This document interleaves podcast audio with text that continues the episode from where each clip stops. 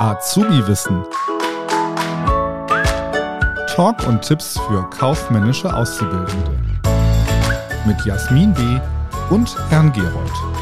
Herzlich willkommen bei Azubi Wissen. Mein Name ist Herr Gerold und bei mir ist wieder die bezaubernde, intelligente, wunderbare Jasmin. Hallo Jasmin. Hallo Alex. Das war oh meine Begrüßung, oder? Immer wieder das gleiche mit dir hier. Danke, danke. Jasmin, heute reden wir über ein schönes Thema, was uns alle betrifft, was wir eigentlich tagtäglich machen. Äh, Frage an dich, Jasmin. Was hast du zuletzt gekauft? Oh, jetzt muss ich kurz überlegen. hm, gestern ein Oberteil. Ein Oberteil, okay, alles klar. Und was, was für ein Oberteil? Beschreib's mal, hast du es am Flohmarkt gekauft? Wahrscheinlich eher nicht, ne? Nein, in einem Geschäft, eine Bluse. In einem Geschäft, okay. ah, was das für eine Kaufvertragsart ist, das schauen wir uns gleich mal an. Also das ist heute unser Thema, Kaufvertragsarten. Und es gibt verschiedene Kaufvertragsarten. Wir können die nach unterschiedlichen Gesichtspunkten unterscheiden, zum Beispiel nach der rechtlichen Stellung der Vertragspartner, nach Art, Güte und Beschaffenheit, nach Zahlungszeitpunkt oder auch nach Lieferzeitpunkt. Und du startest mal, Jasmin. Richtig. Ich erzähle jetzt was über die Vertragsparteien. Und zwar gibt es einmal den zweiseitigen und den einseitigen Handelskauf und den bürgerlichen Kauf. Wo hier der Unterschied liegt, zweiseitiger Handelskauf bedeutet zum Beispiel, dass auf beiden Seiten Kaufleute sind. Das heißt, ich als Unternehmen kaufe zum Beispiel einen neuen Firmenwagen bei einem Autohändler. Also beides sind Kaufleute. Einseitiger Handelskauf bedeutet, dass ich als Privatperson zum Beispiel in ein Geschäft gehe und mir wie gestern eine Bluse kaufe. und der bürgerliche Kauf bedeutet, dass beide Seiten privat sind. Das heißt zum Beispiel, ich verkaufe etwas auf dem Flohmarkt an jemand Privates oder über eBay Kleinanzeigen an jemand Privates und so weiter. Ganz genau. Dann kann man auch Kaufvertragsarten hinsichtlich der Art, Güte und Beschaffenheit unterscheiden. Und da sind wir jetzt bei deinem Oberteil, Jasmin, der sogenannte Gattungskauf. Also das ist ein Kaufgegenstand, ja, der vertretbar ist, also eine vertretbare Sache. Und dein Oberteil, das hing wahrscheinlich 10, 20 Mal genau so auch da auf der, an der Stange. Und das ist halt austauschbar. Der Gattungskauf. Ne? Während der sogenannte Stückkauf, ja, das ist quasi eine individuelle Sache, die so nicht austauschbar, nicht ersetzbar ist. Stell dir vor, du hast ein Bild gemalt ja, oder dein Sohn hat ein Bild gemalt. Das ist einzigartig, das Bild. Das gibt es so nicht nochmal. Und auch dein Gebrauchtwagen, also dein Auto, das hat vielleicht eine Macke, äh, das hat irgendwie äh, ein Loch im Sitz oder irgendwie hat das was ganz Besonderes, das Auto. Das ist quasi dein Auto und das ist so nicht ersetzbar, nicht austauschbar. Also eigentlich sind, sprechen wir beim Gattungskauf nur bei Neuware, die so austauschbar ist, die ersetzbar ist. Und Stückkauf sind halt individuelle Gegenstände. Ja, dann gibt es noch den sogenannten Bestimmungskauf oder auch Spezifikationskauf genannt.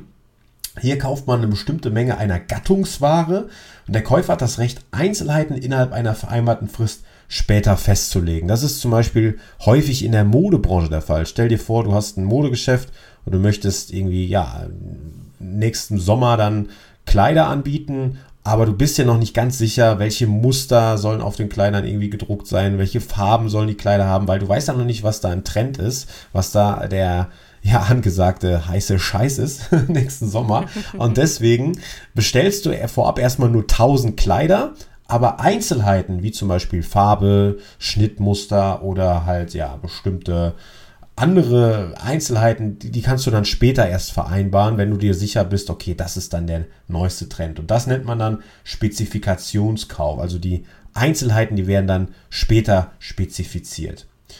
Jo, dann haben wir noch den sogenannten Ramschkauf. Das ist häufig auf Flohmärkten der Fall. Das hast du so eine Kiste, da steht drauf, alles was in der Kiste ist, alles für 5 Euro. Das heißt, du kaufst eine Menge ohne bestimmte Einzelbewertung. Also du hast keine Qualitätszusicherung, sondern du nimmst diesen ganzen Ramsch, deswegen heißt das Ganze auch Ramschkauf und ja, prüfst da nicht die Qualität der Ware. Das war's zum Thema Art, Güte und Beschaffenheit. Und jetzt machst du weiter mit dem Zahlungszeitpunkt, Jasmin. Genau, aber ich sag auch noch was zur Art und oh, Beschaffenheit. Aber sowas von, aber sowas von. Die Probekäufe. Du bist wieder zu schnell. Ich war zu schnell. Jasmin, bitte. Genau. Wir haben einmal noch die Unterschiede Kauf auf Probe, Kauf zur Probe und Kauf nach Probe. Hier ist es wichtig zu unterscheiden, worum es geht. Kaufaufprobe bedeutet, wir dürfen etwas eine Zeit lang testen und wenn wir dann die Ware behalten, dann kommt der Kaufvertrag zustande und ansonsten ähm, halt eben nicht. So als Beispiel, wir haben ein eigenes Restaurant und zur Eröffnung haben wir uns eine Registrierkasse angeschafft und wir haben uns die erstmal zum Testen schicken lassen. Wir durften die dann 14 Tage ähm, testen. Dann konnten wir genau überprüfen, ob die alle Funktionen hat, die wir brauchen, ob wir alles anlegen können, ob wir alle ähm, Tische anlegen können, Speisen anlegen können und die Preise ändern können und so weiter und so fort. Da gibt es natürlich ganz viele andere Beispiele und das macht gerade dann Sinn, wenn ich etwas kaufe, was richtig viel Geld kostet. Dann bekomme ich das, kann das eine Zeit lang testen und dann entscheiden, behalte ich das oder schicke ich das wieder zurück. Kauf zur Probe können wir wieder als Beispiel unser Restaurant nehmen, aber auch das gibt es in allen anderen Bereichen und Branchen. Wir haben regelmäßig Vertreter bei uns, die gerne ihre Produkte vorstellen und im besten Fall natürlich verkaufen wollen. Die lassen ihre Produkte dann zum Teil zum vergünstigsten Preis da. Sagen wir, es ist eine neue Bionade auf den Markt gekommen oder irgendwie eine tolle Torte, die uns dann vorgestellt wird. Und wir können dann testen, ob die bei unserem Kunden ankommt, ob die unseren Kunden schmeckt, wie viel ist denn unser Kunde bereit dafür auszugeben, können wir dafür viel Geld nehmen oder wenig Geld nehmen, lohnt sich das dann überhaupt für uns? Vielleicht wollen wir im Nachhinein sagen, ist gut angekommen, aber zu uns, für uns zu teuer, wir möchten da nochmal neu verhandeln. Das ist so alles das, wo wir dann die Chance haben, wenn wir etwas Kauf zur Probe machen. Dann haben wir Kauf-Nachprobe. Gerade wir Frauen kennen es und natürlich auch ihr Männer. In der Drogerie wir bekommen Parfümproben, Cremeproben, die können kostenlos sein, aber natürlich können die auch was kosten. Das heißt, wir bekommen dann eine Probe oder eine kleinere Menge von dem, was wir eigentlich haben möchten. Dann können wir das eine Zeit lang testen, gucken, ob die Haut danach geschmeidig ist, ob wir gut duften, ob wir gut bei den anderen ankommen. Und dann können wir entscheiden, wollen wir davon eine größere Menge kaufen oder lieber nicht. Ganz genau. Dann mache ich mal weiter noch mit den Kaufvertragsarten hinsichtlich des Lieferzeitpunkts. Also da gibt es den sogenannten Tages- oder Sofortkauf. Hier muss die Lieferung unmittelbar nach Bestellung erfolgen. Beim Termin- oder Zeitkauf, ja, da muss die Lieferung an einem bestimmten Tag erfolgen, äh, beziehungsweise die Lieferung muss bis zu einem bestimmten Termin erfolgen. Beim Fixkauf hingegen muss die Lieferung an einem bis zu einem bestimmten vereinbarten Termin erfolgen. Also dann hat man einen Zeitraum und der Vertrag steht und fällt mit der fristgerechten Lieferung der Ware.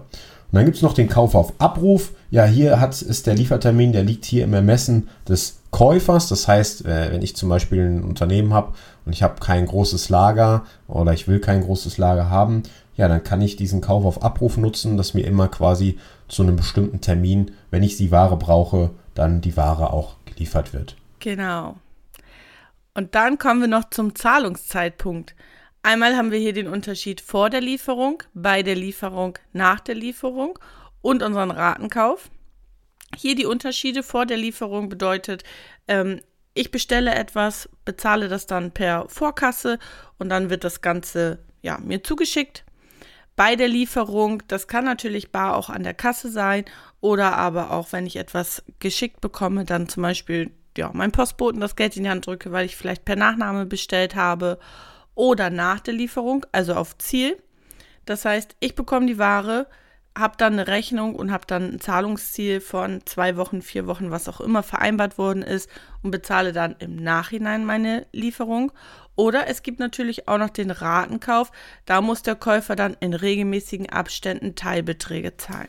Genau, das waren die Kaufvertragsarten. Ich hoffe, wir konnten die euch ein bisschen näher bringen und ich würde sagen, wir gehen jetzt erstmal shoppen, Jasmin, oder? Richtig, richtig. Alles klar. Macht es gut. Tschüss zusammen. Bis dann. Tschüss. Das war Azubi Wissen, ein Podcast der Marke Kiel.